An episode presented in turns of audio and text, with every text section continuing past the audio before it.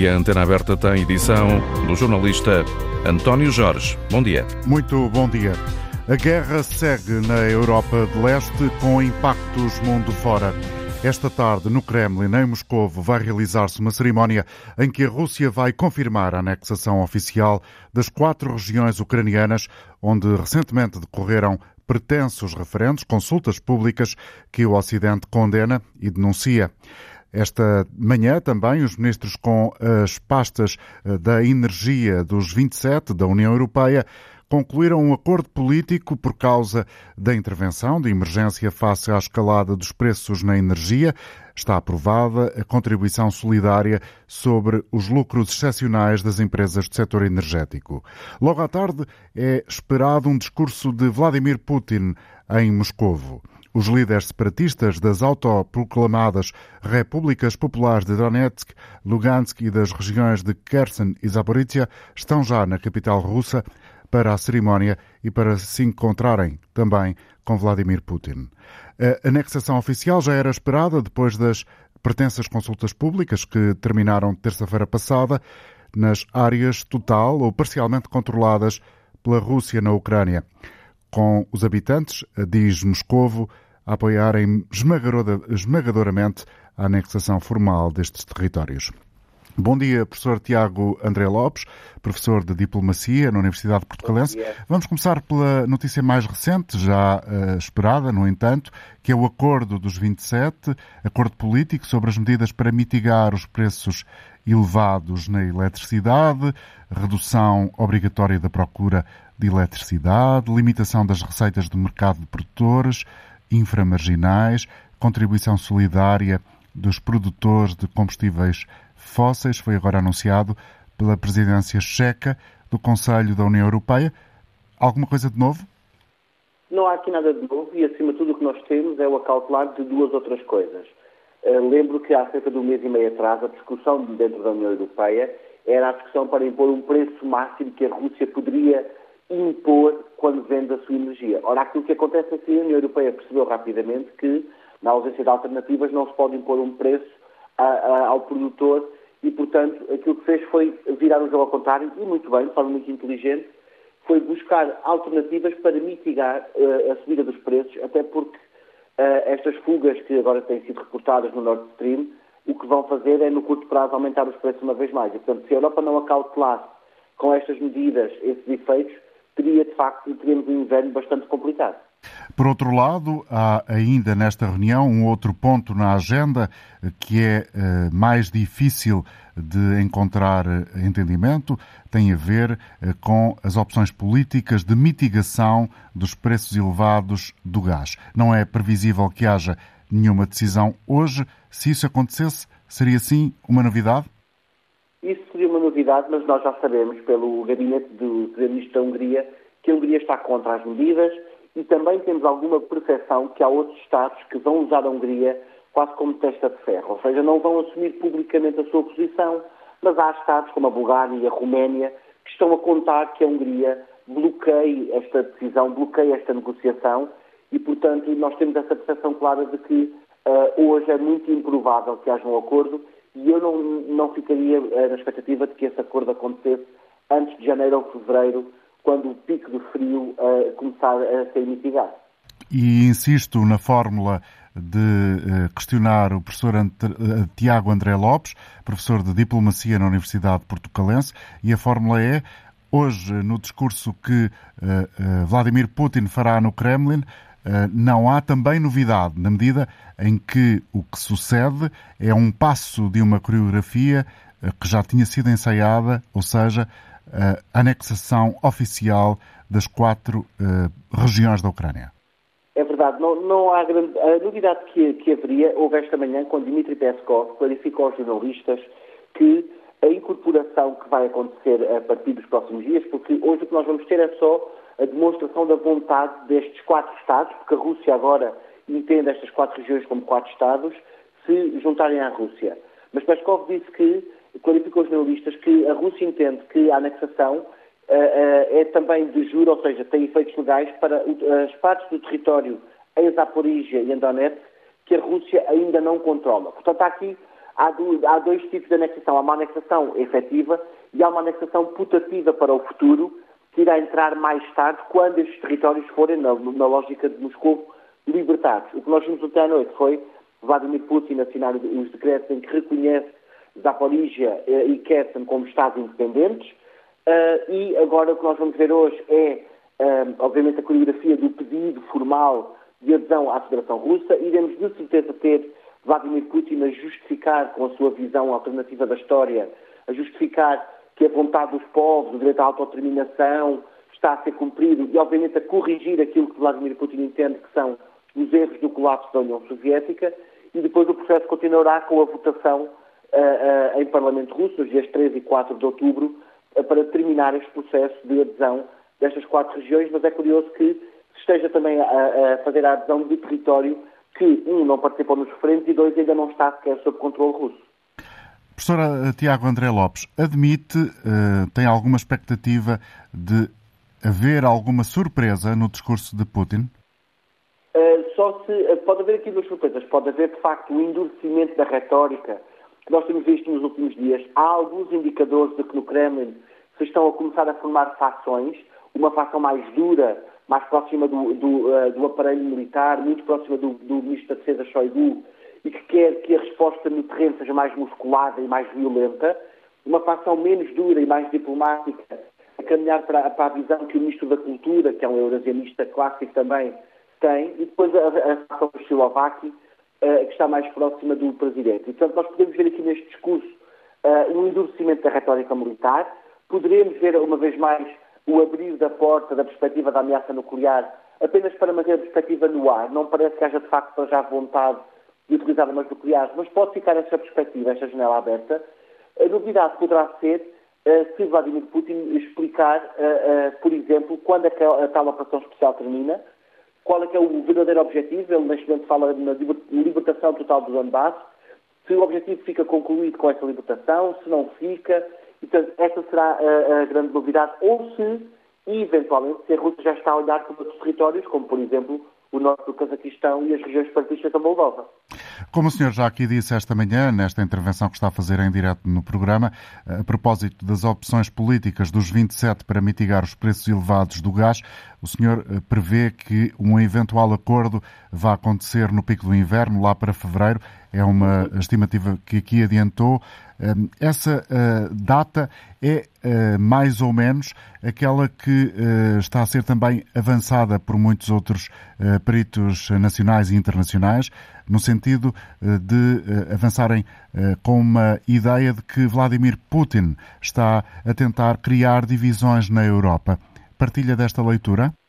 Partilho da leitura e nós temos aqui dois outros fatores que vão agora entrar em jogo. Nós não nos podemos esquecer que no dia 2 de outubro há eleições na Bulgária, uh, parlamentares. No dia 3 de outubro uh, arrancam as eleições uh, na Áustria e, portanto, as presidenciais austríacas, as eleições na Bulgária, que poderão dar resultados que sejam mais simpáticos ou menos simpáticos ao Kremlin, vão levar agora a um impasse. A Europa não vai poder decidir no momento em que, por exemplo, nós não sabemos o que é que vai ser das eleições na Bulgária, que vai para o seu quarto escrutínio consecutivo desde abril de 2021. E, portanto, uh, uh, parece-me que vai haver, acima de tudo, agora uma espera para perceber a clarificação do cenário político a leste e no centro da Europa, e só depois é que poderemos, de facto, ter aqui essa, uh, essa capacidade. Agora, aqui a Rússia, de facto, beneficia deste impasse e desta dificuldade que a Europa tem tido já desde o sexto pacote em ter medidas decididas por consenso sem este espetáculo da divisão e sem esta demonstração de alguma fragilidade institucional, isso claramente. Muito obrigado, Tiago André Lopes, professor de obrigado. Diplomacia. Bom dia e bom fim de semana. Cumprimento o Major-General Isidro Pereira. Olá, bem-vindo. Olá, muito bom dia. Muito obrigado pela disponibilidade em estar também com a Antena 1 esta manhã. As suspeitas de sabotagem do gasoduto Nord Stream eh, mudam a natureza do conflito? Não, eu penso que as suspeitas, eh, no fundo, estão relacionadas com aquilo que o Tiago André Lopes, de alguma forma, acabou de referir. Eh, o objetivo de Putin, um dos objetivos de Putin é afetar a vontade das populações, fundamentalmente das populações europeias, porque as populações americanas estão mais imunes a esse tipo de pressões, uhum. por, por quanto os Estados Unidos é energeticamente independente e alimentarmente independente. Estão Portanto, a pagar uh, muito menos uh, preço do que os europeus? Estão, estão, a pagar o preço porque pagam pelas matérias-primas e pela energia é, é, inferior àquela que nós iremos pagar e já estamos a pagar, naturalmente.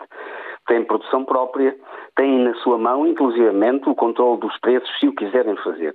Bom, esta forma indireta de afetar o bem-estar das populações europeias, por forma a que elas eu digo indireta porque, porque, no fundo, quem toma as decisões em nome de todos nós são os nossos líderes, aqueles que nós elegemos para tomarem as decisões. E, e, nos e é o que eles fizeram esta manhã já em Bruxelas, os ministros da Energia, com esta pasta? Eh, eu penso que, eu penso que, que ainda é, que será um bocado prematuro para, para afirmar isso. Portanto, vamos ver, esta questão da energia e de, e de, procurar quase criar a ideia de que vai ser um inverno terrível, de que as uhum. pessoas vão ter frio em casa. Bom, isto não corresponde rigorosamente à verdade. Portanto, porque, tanto quanto sabemos, a maioria dos países, se não a totalidade, neste momento têm reservas de gás para passarem razoavelmente bem este inverno. Portanto, o preço é que é a questão. O preço a que vão pagar o gás é que é a grande questão. Porque a maioria dos países, onde se inclui igualmente a Alemanha, tem as reservas de gás, salvo erro, os reservatórios 98% estão, estão cheios. Portanto, a questão de, do inverno deste ano não é uma questão eh, que se ponha com esta acuidade que se quer fazer parecer. Agora, que tudo indica que estes gasodutos, o ataque a estes gasodutos ou a sabotagem aos mesmos, pretende até ir um pouco mais, mais longe, quer dizer, porque o Nord Stream 2 não estava sequer em funcionamento. Não é? Sim, e Vladimir Putin já veio colocar a hipótese de o colocar em funcionamento. Já vem, já vem colocar a hipótese. Portanto, isto são narrativas contraditórias que ele tem sabido usar. Aliás, uh, isto é, é uma das técnicas da Rússia, tem sido constantemente mistificar afirmando algo hoje, afirmando o seu contrário amanhã, voltando a afirmar aquilo que tinha afirmado antes. Aliás, temos visto, eh, tem sido o mesmo tipo de retórica. A retórica tem sido utilizada para, potencial, para a potencial utilização de armas de destruição em massa, designadamente as armas nucleares. São ameaças diretas, ameaças veladas, é um zigue-zague permanente. É um zigue-zague permanente que, que, que, tem exatamente a, a, finalidade que eu, que eu, que eu referi, é, é, é, instigar, instilar a dúvida permanente nas populações. Porquê é que, que é... Porquê é que esse, esse objetivo, que no fundo é o que a Rússia está a prosseguir e a conseguir, que é o de criar incerteza na Europa, é um cenário que interessa à Rússia? Interessa muito à Rússia, porque a Rússia sabe a Rússia tem a noção clara, tem para si, que face aos insucessos que tem vindo a ter, a Rússia contava anexar a Ucrânia em três dias.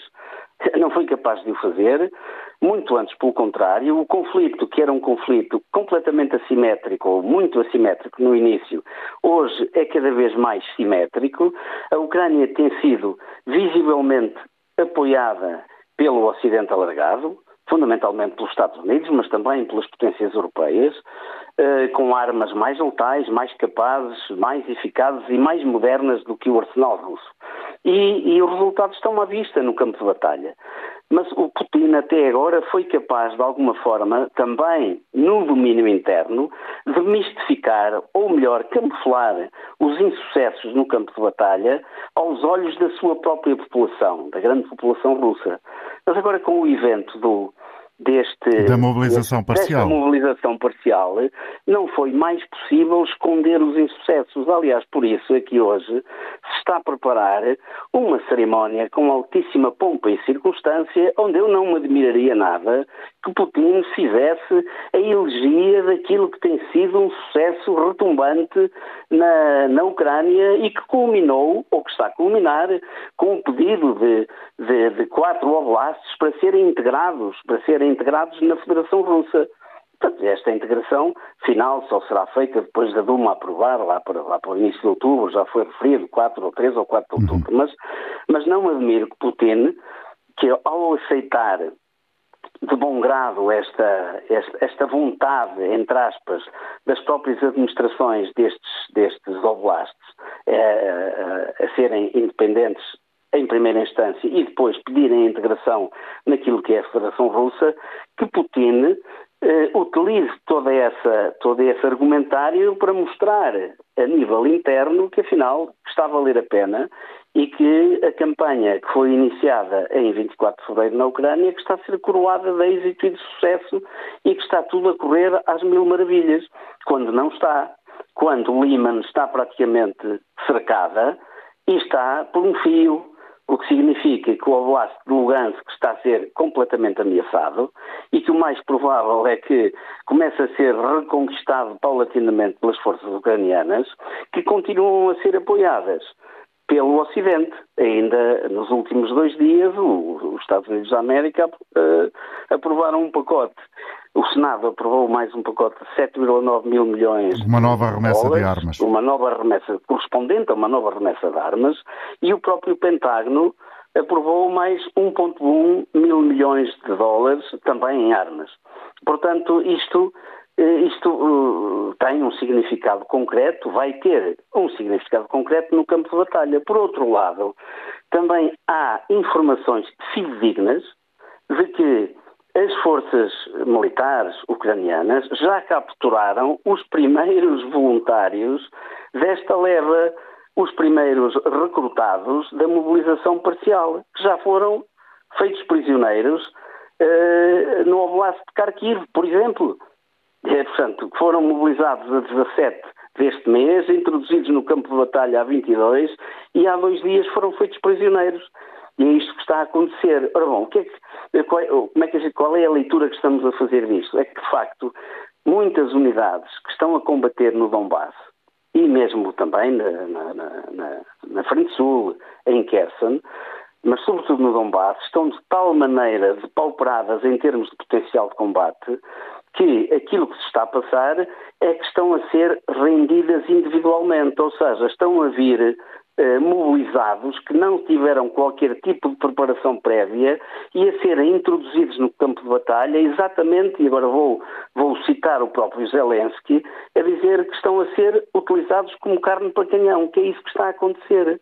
Portanto, esta narrativa de que temos mais de 300 mil homens e agora é que vai ser, e agora é que vamos vamos reconquistar, vamos conquistar tudo aquilo que nos prometemos e o Donbass Agora é que vão ser... ser... os tais três dias que eram agora, uh, agora é para ser inicialmente. Dias, Mas, Jorge General Isidro Pereira, vamos, vamos voltar um pouco a um dos pontos que já uh, o senhor aqui aflorou nesta sua intervenção, que agradecemos, uh, que tem a ver com as suspeitas de sabotagem do gasoduto Nord Stream no 1 e no 2.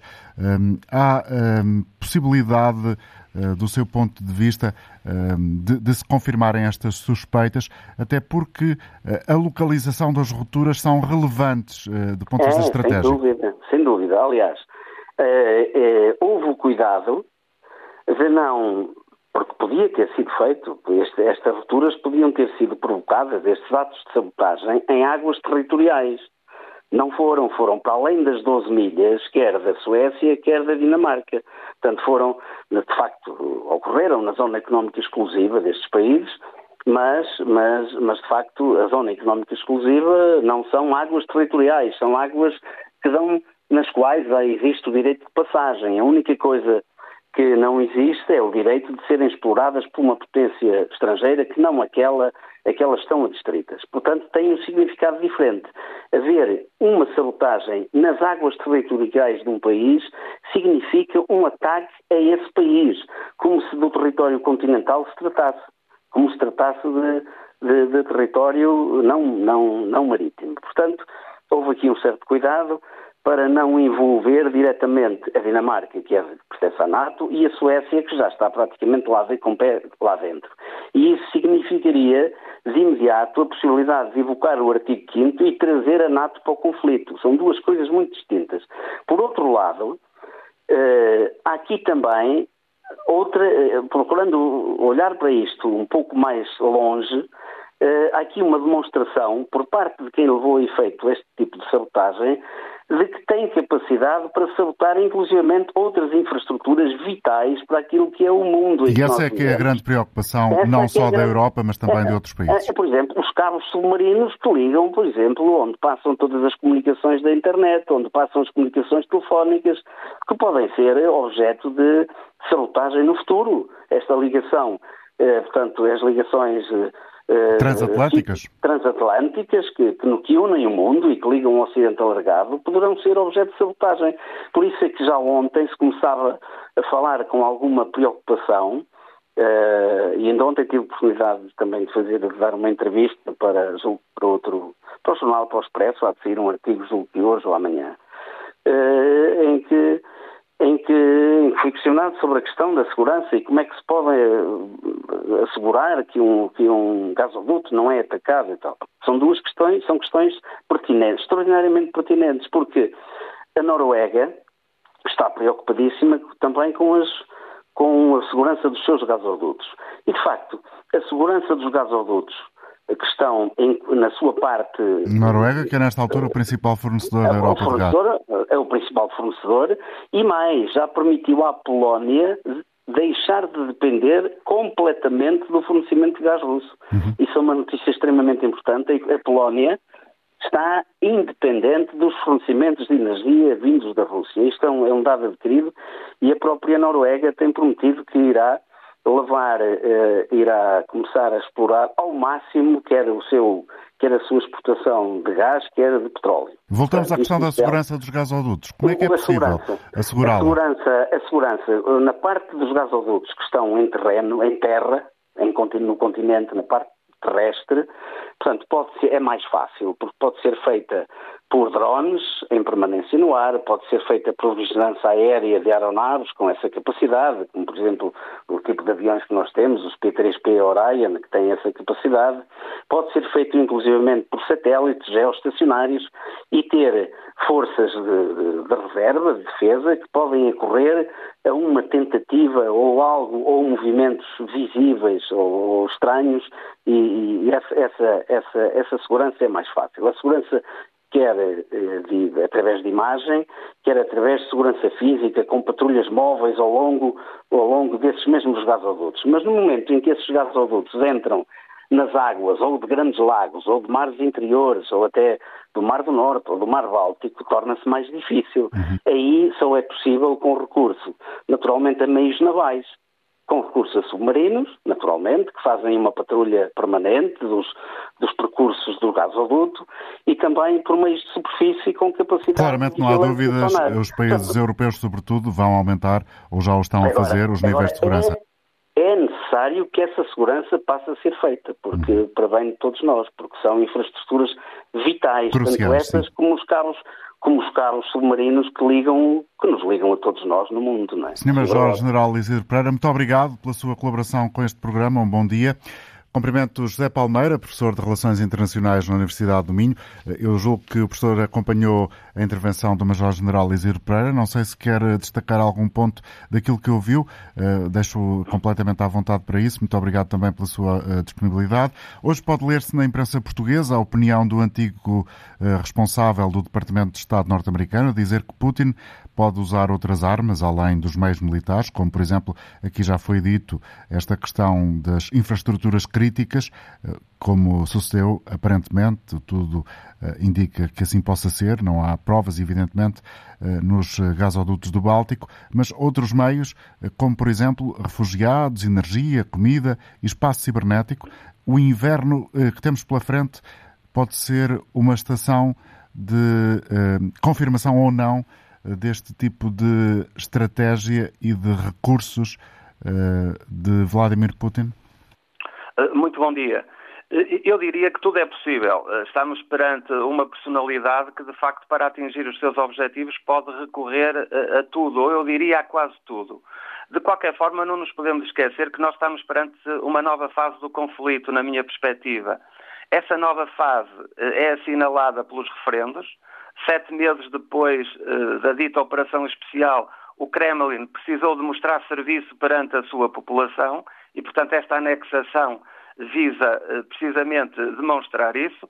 É, é, verdade que é uma anexação recorrendo uh, a pseudo-referendos, que é um modus operandi que a Rússia já usou na Crimeia em 2014 e também na Ossétia do Sul e na Abkhazia em 2008, neste caso para reconhecer a independência destes territórios face à Geórgia.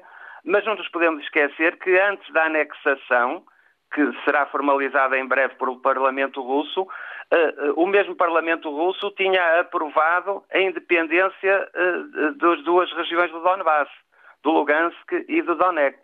Portanto, já tinha feito aquilo que fez com a Ossétia e com a Abkhazia. E agora o processo é, é idêntico ao da Crimeia. Só que, simultaneamente, assistimos a uma mobilização parcial que está a provocar reações negativas, o que significa que, mesmo que do ponto de vista militar haja um reforço de tropas no terreno, há uma evidente falta de motivação dessas tropas, o que será um obstáculo, certamente. Mas, ao mesmo tempo, o que é que temos? Temos que, do ponto de vista externo, a Rússia, ao aumentar a escalada, está a afastar os ditos neutrais tanto a China como a Índia, que manifestaram reservas evidentes que o próprio Vladimir Putin reconheceu na reunião da Organização de Cooperação de Xangai. Uh, Vladimir Putin disse que uh, uh, compreendia as dúvidas destes dois países. A verdade é que, depois do anúncio dos referendos, a China veio dizer que era a favor da integridade territorial dos Estados, até pensando na situação de Taiwan que, eh, eh, do ponto de vista chinês, faz parte do território chinês. Isto é, eh, um aumento da escalada, quer no sentido da anexação de territórios, quer no sentido de eventual uso de armas de destruição massiva, isolaria ainda muito mais a Rússia, uma vez que deixara, deixaria certamente de contar com a neutralidade de países como a China. E não nos podemos esquecer que o Congresso do Partido Comunista Chinês que se realiza de 5 em 5 anos, se inicia no próximo mês, e essa poderá ser uma oportunidade para a China mais uma vez vincar que uh, a Rússia uh, tem limites nas suas ambições. Até porque essas ambições podem afetar antigas repúblicas soviéticas, hoje Estados independentes, que, são, que têm uma influência chinesa ou turca muito significativa, e isso é uma mensagem que a Rússia também está a dar porventura, podemos imaginar uma Bielorrússia amanhã fazer um referendo para se autodissolver e integrar eh, na, na, na, Federação Russa. Mas dificilmente o mesmo poderia acontecer noutras antigas repúblicas soviéticas que estão com receio deste imperialismo que o Kremlin está a empreender uh, neste momento. Professor José Palmeira, parece um pouco estranho eu dizer isto, mas uh, é importante que nos lembremos todos que é por causa desta guerra, também por causa dela, muito por causa dela, uh, que uh, estamos todos a viver este período inflacionista e a ter as dificuldades no nosso dia a dia. É uma espécie de lembrete ao nosso auditório, por que razão estas temáticas, que aparentemente podem parecer xadrez geoestratégico, têm muita relevância no nosso cotidiano. E se me permite só acrescentar, a República Popular da China, neste momento, como grande, digamos assim, beneficiária da globalização e da liberalização do comércio mundial, uma vez que faz parte da Organização Mundial do Comércio, é das mais afetadas com essa crise que está apontando. E uh, esta questão que hoje uh, vai ter desenvolvimentos no uh, Kremlin, em Moscovo, onde se espera que haja um discurso de Vladimir Putin, já levou Vladimir Zelensky a convocar uma reunião de emergência do Conselho Nacional de Segurança e Emergência da Ucrânia. O Presidente dos Estados Unidos veio dizer que os Estados Unidos nunca, nunca, nunca vão reconhecer as reivindicações russas sobre aqueles territórios. Do seu ponto de vista, professor José Palmeira, há algum anúncio que, eh, enfim, pode ser mais ou menos credível que Putin possa fazer hoje? É assim, é sempre difícil, eh, embora a última intervenção foi mais ou menos previsível, na medida em que aquilo que Vladimir Putin anunciou foi de certa forma antecipado. Agora, a ser verdade, aquilo que tem sido a percepção, sobretudo de Erdogan, que tem conversado muito com Vladimir Putin. Que ainda há horas, há horas eh, pediu mais uma oportunidade à paz. Exatamente, a ser verdade isso, porventura a Rússia está a aumentar esta escalada, sobretudo a anexação de territórios que vão para além do Donbass, uma vez que Kherson e Zaporizhia já ficam fora do Donbass, a Rússia poderá querer aqui, digamos assim, encontrar uma margem de manobra para negociar e para ter algo que possa ceder. Isto é, porventura, eh, pode a Rússia eh, ceder na questão de, de, de Kherson e de Zaporizhia e, portanto, já não pode ser acusada de não, não, não ceder nada, como é, ceder, como é, a acusação que se faz à Rússia, é que a Rússia quer negociar, mas não quer ceder em nada. Uhum. E, portanto, essa é uma negociação impossível, digamos assim. Eh, porventura, a Rússia poderá agora querer dar um sinal de boa vontade.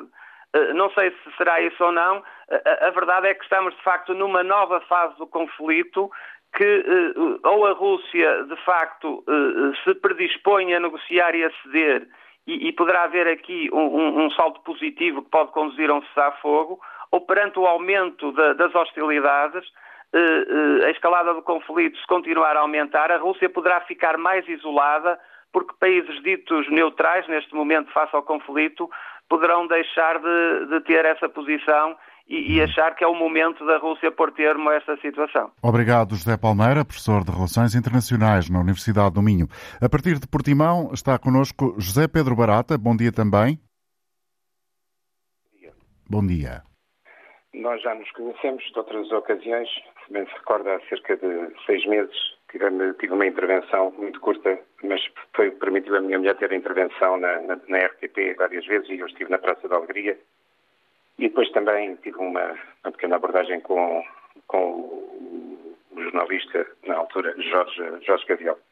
Olha, o, António, António, desculpe, fugiu-me o, o, apelido. António Jorge, desculpe.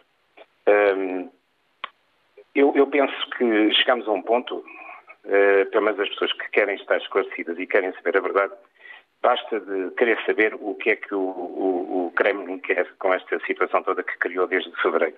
Aliás, desde fevereiro, desde 2014 e noutros pontos de, portanto, do mundo eh, que estavam na, na, dependência da antiga União Soviética.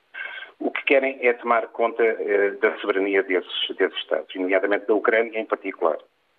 Um, o Kremlin tem uma política de, de, propaganda, de intoxicação, eh, de mentira, que é frequente e que está, está mais que provada. Repare, eu, eu volto um bocadinho atrás. Recorda-se do avião que caiu, pertencia à KPLM, em que morreram 300 pessoas. Eu assisti na televisão a estarem a fazer a negação, a negação daquilo que tinham feito na altura só, só as forças russas que estavam na altura a dizer que estavam, limitavam-se a apoiar militarmente os insurgentes em, em, em Donetsk, eram os únicos que tinham capacidade para chegar aos 10 mil metros. Mas eles conseguiram criar um, um quadro televisivo em que demonstravam que teriam sido os ucranianos, por, por erro, nesse caso, um erro grosseiro, a fazer essa base. Mas tudo aquilo que agora, agora chegamos de ontem, nestes últimos dias, à situação de, de, dos, dos, dos, canais de gás hum. uh, e mais uma vez estão a negar a sua, a sua, portanto, a sua autoria. Uh, olha, eu tenho casa e sou casado, uh, tenho casa em Kherson, uh, conheço a Ucrânia há mais de 20 anos e vamos falar da questão dos referendos. para saber que é, esta foi a quinta vez em que se tentaram forjar referendos desde que começou a invasão. A resposta da população, na sua maioria, foi fazer inicialmente manifestações, que depois mais tarde foram reprimidas, foram pessoas presas, foram mortas, foram queimadas, um, e, portanto, este, esta, esta notícia que corre e que terão, terá havido 80%, 80% ou 85% de pessoas a aderir, estou a falar da região de Questão, naturalmente, não sei como Sim. é que se passa nas outras, sei como é que se passou na Crimeia também. Uhum. Um, só para lhe dar uma ideia, uh, em 2014 o Oblast de Kherson tinha mais de um milhão de pessoas de, de população. Só a cidade de Kherson tinha 400 mil pessoas. Posso dizer que neste momento se calhar não chega às 100 mil. E dessas 100 mil, os quadros, eh, as, as, os, os, chamados cadernos eleitorais, eh, foram, foram criados, como se dizia aqui há, há, há, uns anos em Portugal, até os mortos votaram. Portanto, furtaram eh, passaportes nacionais da Ucrânia às pessoas, trouxeram pessoas da Crimeia, aliás, que já tinham feito para outras ocasiões e para outras situações, e, portanto, para lhe dizer que provavelmente estes 85% representarão, se calhar, nem 10% da população uh, de Querção uhum. e que, uhum. naturalmente, quereriam uma integração no espaço, no espaço, no espaço. Uh, e, e, neste momento, uh, o que nós temos é. Um, eu não estou nada preocupado com o que se vai ouvir, já sabe o que é que se vai ouvir logo nos discursos. Aliás, acho que é uma. É uma forma de divulgar a propaganda falsa e os factos falsos permanentemente nós às vezes estamos a ouvir pessoas a fazer comentários sobre, sobre as situações em concreto que se passa na, na Ucrânia e na Rússia, porque na Rússia ninguém sabe o que se passa. Sabe? Eu, eu dou só um pequeno exemplo. A minha mulher, eh, cinco dias antes da invasão, a 24 de fevereiro, recebeu um telefonema da nossa cunhada, que vive no norte da Rússia, a perguntar isto simplesmente: Oh, oh Natasha, mas o que se passa? Uh, então a, a, a, a, Ucrânia está a preparar-se para invadir a, Rússia. Ao contrário. Uh, pronto, eu tenho, eu tenho clientes, eu sou, sou, fui advogado durante muitos anos, sou jurista, uh, tenho clientes russos e amigos até que quando isto já tinha, já tinha iniciado a invasão, perguntavam-me se podiam falar com a Natasha. Eu disse, não sei, porque as comunicações são difíceis. E a primeira coisa que lhe fizeram foi perguntar à Natasha, então é verdade? E ela disse, é verdade, é, tenho aqui os tanques a passar na, na minha rua na minha cidade, na minha terra. Portanto, as pessoas estão completamente desinformadas, não há informação de qualquer espécie. Uhum. E, e vou dizer uma coisa: com toda a defesa, eu nasci na geração que antecedeu um pouco o 25 de Abril. Mas sei o que é não ter liberdade de expressão, de comunicação e de reunião. Estas pessoas que funcionam como autênticas quintas colunas de, de, de toda a propaganda criminosa do, do Kremlin, e desculpe de eu usar estes adjetivos, porque se calhar não são muito indevidos numa exposição destas, mas é o que é. Eh, funcionam como autênticas colunas, generais reformados, que nitidamente, eu não sei se têm alguma subvenção ou se irão ter, pelo facto do que dizem. Até temos indivíduos que se doutoram a, a fazer a legitimação da ocupação da, da, da, da Crimeia por parte da Rússia e, portanto, nós acabamos por funcionar com estas divulgações permanentes da mentira, da falsidade. Eh, e eu, sinceramente, eh, como se costuma dizer, se fosse eu que mandasse, quase que desejaria que esses senhores tivessem a mesma liberdade de expressão que lhe dão no país que pretendem defender e de um, de um regime que pretendem defender. Não tem nada contra Existem, o povo. não são muitos, mas uh, obrigado, José Pedro. Olha, olha, desculpe, são muitos, evidentemente. É uma questão de tentar fazer uma, por exemplo, durante três ou quatro dias, ver as intervenções que se fazem na, na televisão. Portanto, olha, Obrigado. só para terminar, olha, só para terminar. O povo ucraniano nunca vai ser vencido. A minha mulher já regressou à Ucrânia e está lá como médica enfermeira a, ajudar a lutar pela independência do seu país. Pode crer que é isto que eu lhe vou dizer. Basta ver os filmes da resistência francesa para lhe ter um, um ponto de comparação. Olha, muito obrigado, muito bom dia. Tenho agora a oportunidade de conversar com o professor de Economia da Universidade de Beira Interior, especialista em mercados de energia, António Cardoso Marcos. Bom dia, professor. Obrigado pela colaboração. Hoje, os ministros que têm a pasta da energia da União Europeia tentam chegar a um acordo uh, no que toca às uh, políticas uh, para fazer face à escalada dos preços da energia. Fala-se sobre esse limite à importação de gás, fala-se também da tal contribuição solidária sobre os lucros excepcionais das empresas do setor energético.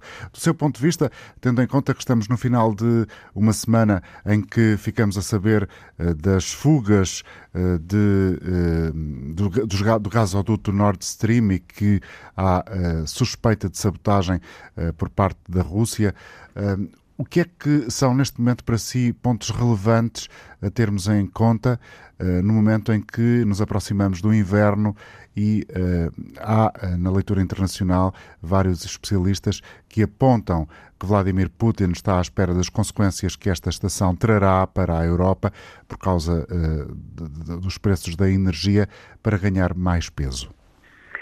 Bom dia, António Jorge. Bom dia aos nossos ouvintes. Agradeço o convite. É com gosto que, que partilho a, a, minha perspectiva sobre a, a, reunião que está agendada de facto para hoje. A, a ordem de trabalhos, de alguma forma, mostra que está em falta uma política de energia comum na União Europeia. A política de energia é essa que deveria ter sido definida ao mesmo tempo, em paralelo, com a estratégia de transição energética. E já percebemos que não foi, Uh, e, portanto, importa agora olhar para o futuro e perceber o que se pode fazer.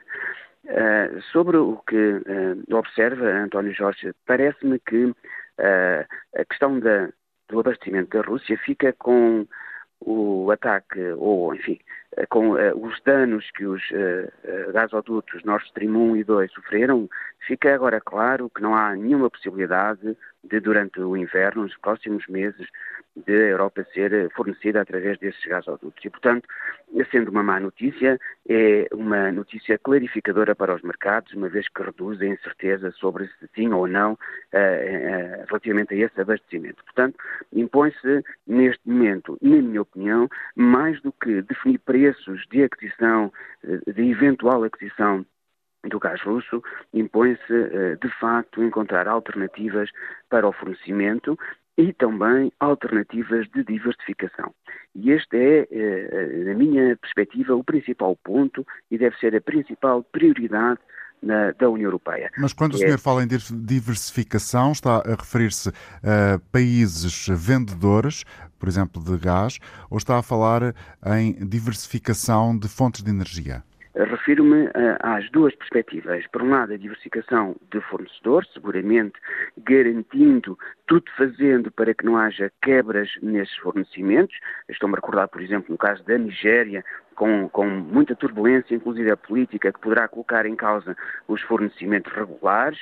Também perceber como é que os Estados Unidos poderão, numa base regular, continuar, portanto, a, a, fornecer o gás à Europa, ainda que devo alertar que a, que a Europa deve olhar mais longe e não ficar não, não uh, resultar desta crise a criação de uma nova dependência em relação ao outro bloco comercial. Uhum. E a dependência de fontes também, António Jorge. E aqui devo dizer, porque me pergunta sobre a tributação que uh, irá ser analisada hoje, tributação de lucros extraordinários às empresas do, do setor petrolífero, uh, devo dizer que tenho algumas reservas sobre uma tributação direta sem um objetivo claro para essa tributação. Uh, e a, minha perspectiva é que deveria, uh, de facto, ser colocada em cima da mesa a possibilidade de uma tributação se as empresas não uh, executassem um conjunto de investimentos alternativos ou não ajudassem as empresas, outras que não, naturalmente as energéticas, que ajudassem o tecido empresarial diversificar o mais rápido possível as suas fontes de energia. E concretizo, os lucros extraordinários que fossem in, in, reinvestidos uh, num prazo seguramente curto em instalação de capacidade, quer de armazenamento, quer de incentivo a investigação e desenvolvimento para armazenamento, quer de produção fotovoltaica, produção eólica, uh, eventualmente hídrica, inclusive. Portanto, todo. O senhor está, no fundo, a, a, desenhar aqui uma política em que coloca uh, os lucros que as empresas uh, produtoras de eletricidade, e não só, de energia em geral, estão a ter com o papel de serem elas próprias dinamizadoras da transição energética.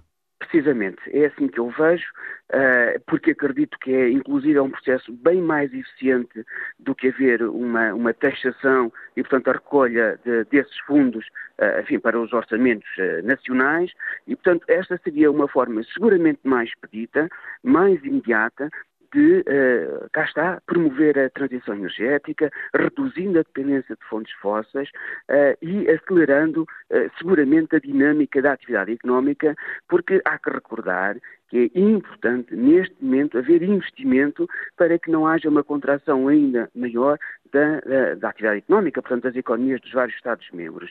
E, e, a este propósito também é importante que não se descure o papel do BCE que deve olhar para esta crise como uma crise diferente, com características muito diversas e, e portanto, eh, ponderar muito bem a aplicação da velha receita de um, ehm, aumentar taxas de juro e, com isso, dificultar não apenas a vida das famílias. Mas é isso que está a acontecer e é essa a perspectiva que temos é essa a perspectiva e, como digo, infelizmente, não, não serei o único que, que felizmente eh, tenho dito nos últimos uh, dias. Uh, tenho seríssima reserva sobre a adequabilidade dessa intervenção neste contexto. O que, o que está a acontecer com esta crise é um impacto, é um choque uh, na energia, que é um input de produção que continuará a estar bem presente nas, na produção das empresas e, portanto, só há uma alternativa que é se as empresas não podem fazer investimentos e alternativas, portanto, a novas fontes de, de, de, energia, então vão ter que ou cessar ou então vão ter que continuar a cobrar esse custo no preço final aos consumidores. Portanto, a taxa de juro uh, aumentada, nesta situação em concreto, não deve ser aplicada de forma uh, ortodoxa, como parece que vai ser, até porque isto não é uma crise de facto de excesso de procura. Pelo contrário, é uma crise resultante, por um lado, da pandemia e, portanto, escassez de oferta, e, por outro lado, um choque petrolífero que não deve ser uh, resolvido aumentando taxas de juros. Só vai acrescentar uh, lenha para esta fogueira, que não é fácil, é um contexto muito desafiante, mas, na minha perspectiva, não é de facto a intervenção recomendável por parte do Banco Central Europeu. Eu pedi-lhe, professor António Cardoso Marcos, professor de Economia da Universidade da Beira Interior, especialista em mercados de energia, eh, se fizer o favor de explicar aos nossos ouvintes uh, o que é esta ideia de limite de preço dinâmico que uh, está de alguma forma a ser discutida também ao longo deste dia nesse Conselho Extraordinário dos Ministros da Energia em Bruxelas e uh, por que razão temos a Comissão Europeia ao lado da Alemanha por exemplo, que eh, não gosta desta ideia do limite de preço dinâmico, assim como também a Dinamarca ou os Países Baixos. Na verdade, esse, esse regime, enfim, esse limite, acaba por ser aqui uma, uma estratégia que tenta uh, conciliar, fazer a ponte possível entre as várias sensibilidades que estão dentro uh, da União Europeia, portanto, dentro desta reunião. E este é um, um ponto que é muito importante. Portanto, neste momento, a União Europeia dedica o seu tempo a tentar consertar posições, quando de facto já devia tê-lo feito antes, e, e como, como digo, a, a questão de uh, fixar um preço e esse preço acompanhar determinados objetivos acaba por não ser, nesta fase, aquilo que a Europa mais precisa. O que a Europa mais precisa é, vou, vou pegando nas suas palavras, a questão do dinamismo do pricing é? é, é, muito importante, mas deve ser feito, por exemplo, para disciplinar momentos de consumo.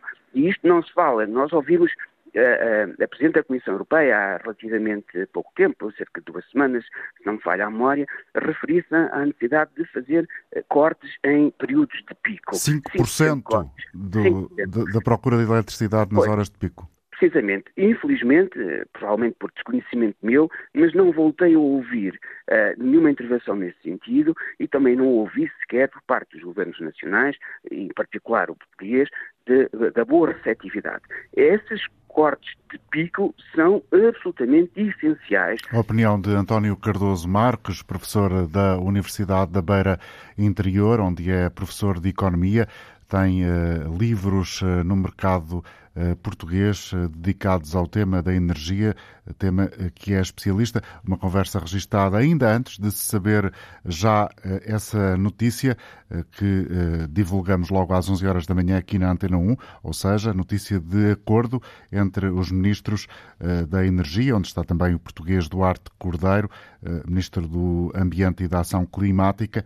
Os 27 chegaram a acordo relativamente a medidas para mitigar os preços elevados da eletricidade e assim uh, confirma-se esta ideia de que falava o professor António Cardoso Marques, vai uh, ser necessário uh, poupar uh, e vai haver taxas em horas de pico, 5% nas horas de pico, 10% para a procura em geral. São então alguns dos aspectos deste plano de redução de consumo de eletricidade voluntária e obrigatória. É uma temática que marca esta sexta-feira, o dia em que Vladimir Putin, presidente russo, vai, eh, a partir do Kremlin, eh, em Moscovo, dar conta da anexação, ou pelo menos da intenção de eh, quatro regiões da Ucrânia fazerem parte da Federação Russa depois de terem sido desenvolvidas pretensas consultas públicas, pelo menos foram condenadas e não reconhecidas por vários países ocidentais.